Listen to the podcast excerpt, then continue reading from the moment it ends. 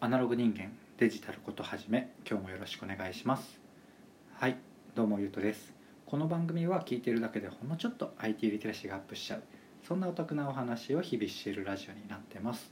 たまたま聞いちゃったよって方も少しだけ聞いてくださると嬉しいです。はいということで今日は何の話をしようかなっていうと使ってみて分かったクラウド Wi-Fi のメリットデメリットっていうお話ですね。今日は本当単なる情報のシェア。僕がちょっと実際に使ってみて、えーと、感想をシェアするってそんな放送になります。僕も、えーと、話しながら今後次どうしようかなとかもなんとなく考えながら話してみようかなって思ってます。はい。でクラウド Wi-Fi っていうと、まあ、聞き慣れないとは思うので、えーと、イメージしやすいようにお伝えをすると,、えー、と要はなんかいろんな w i f i まあ違うんですけどイメージしやすいように言うとドコモとかソフトバンクとか au とかいろいろあるじゃないですか。そういう w i f i を w i f i そういう電波を、えーと、時と場合によって使い分けてどれどれでも最適なものを時と場合というか場所とか時間とかに合わせて最適なものを接続しますよっていう、えーとなので文句的には常に最適を選ぶからまあ、めっちゃ速いし最高だぜみたいな繋がらない時ないぜみたいなそんなあの歌い文句なんですけど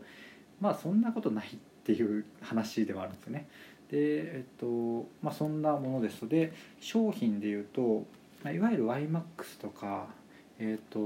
ポケット w i f i みたいなものではなくて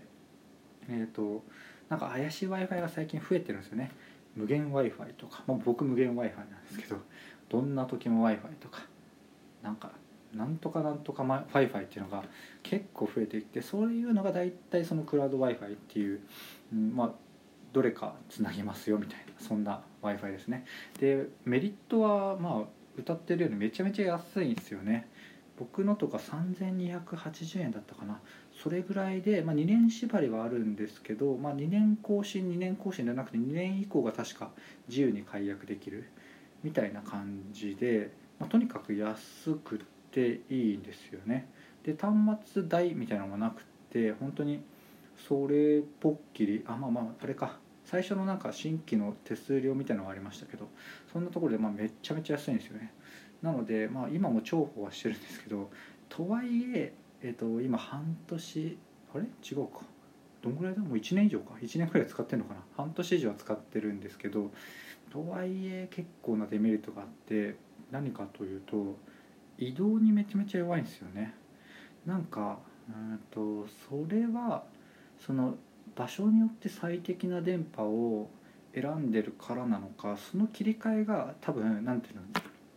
瞬時にパンパンパンパンやってるわけじゃなくてなんか接続したタイミングとかなんかたまにやってるぐらいなのかな。なので、えーと、電車走ってると単純に多分その時のいい電波って変わってくるしえーと、なんかこう電波が本当に悪くなくてもなんかこう許可されている、まあ、台数みたいなイメージその通信量みたいなのが多分各社割り当てられてたりしてそういうのもあって多分つながりにくいのかなっていう想像はしてるんですけどにしてもマジで電車でつながんないですよね。なので僕とか結構電車の中で意外と、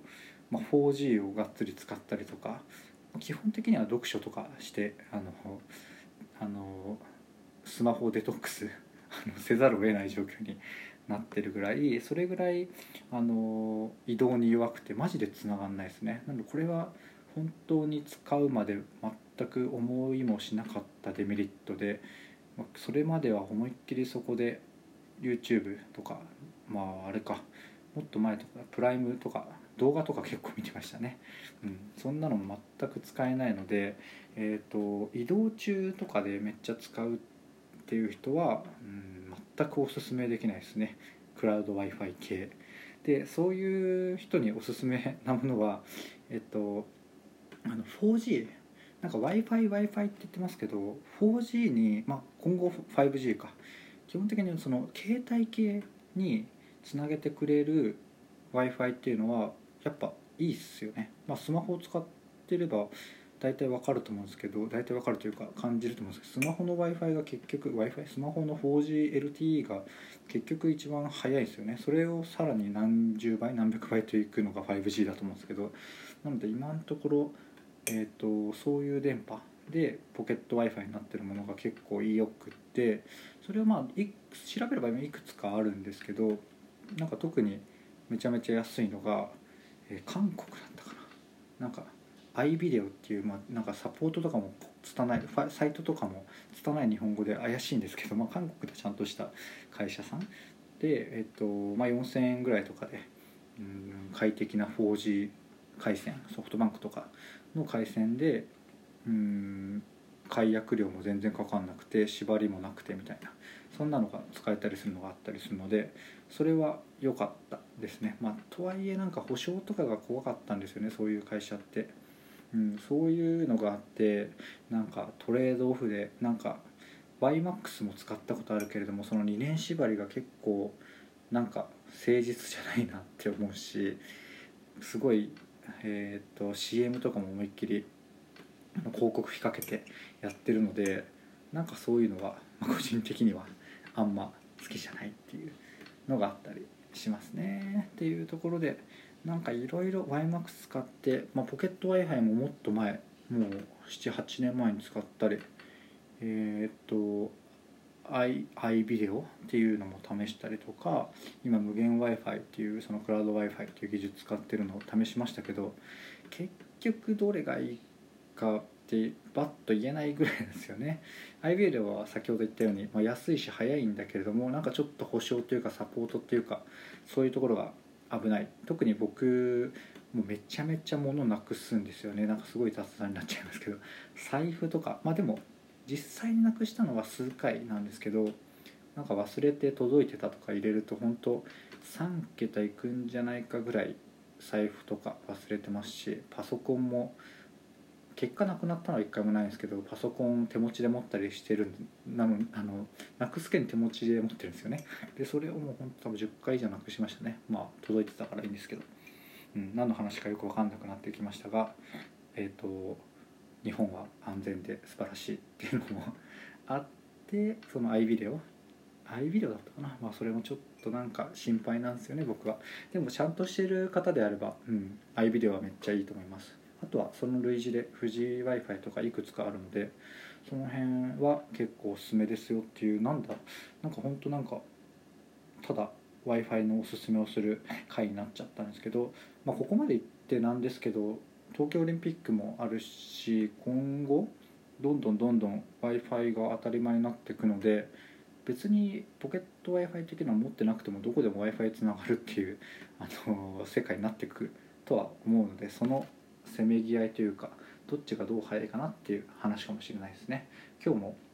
うんと、なんかカフェ行ったんですけどあの同じ会社さんの w i f i がめちゃめちゃ入ってますね。あの技術的に。その多分セキュリティとか導入がしやすいのかスタバとかタリーズとか大体同じ、えーと、会社さん、まあ、どこか分かんないですけど、うん、同じ仕組みで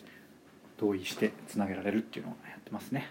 というなんかよく分かんなくなってきたんで今日はこれで終わろうかと思いますがいかがでしたでしょうか？こんな感じでなんかテーマ持ちつつそれについてダラダラ話してなんかいろいろ展開していったり雑談挟みながら話すっていう番組です。なのでなんか気軽になんとなく聞いていただいて1秒でも役に立つ話がラッキーぐらいのそんなテンションのレベル感で、えーと、やっております。というところでなんか今日の放送気に入ってくださった方がいらっしゃいましたらフォローとかいいねとか匿名でレターいただけるとめっちゃ嬉しいのであの待ってますというところで今日は以上とさせていただきますではまた。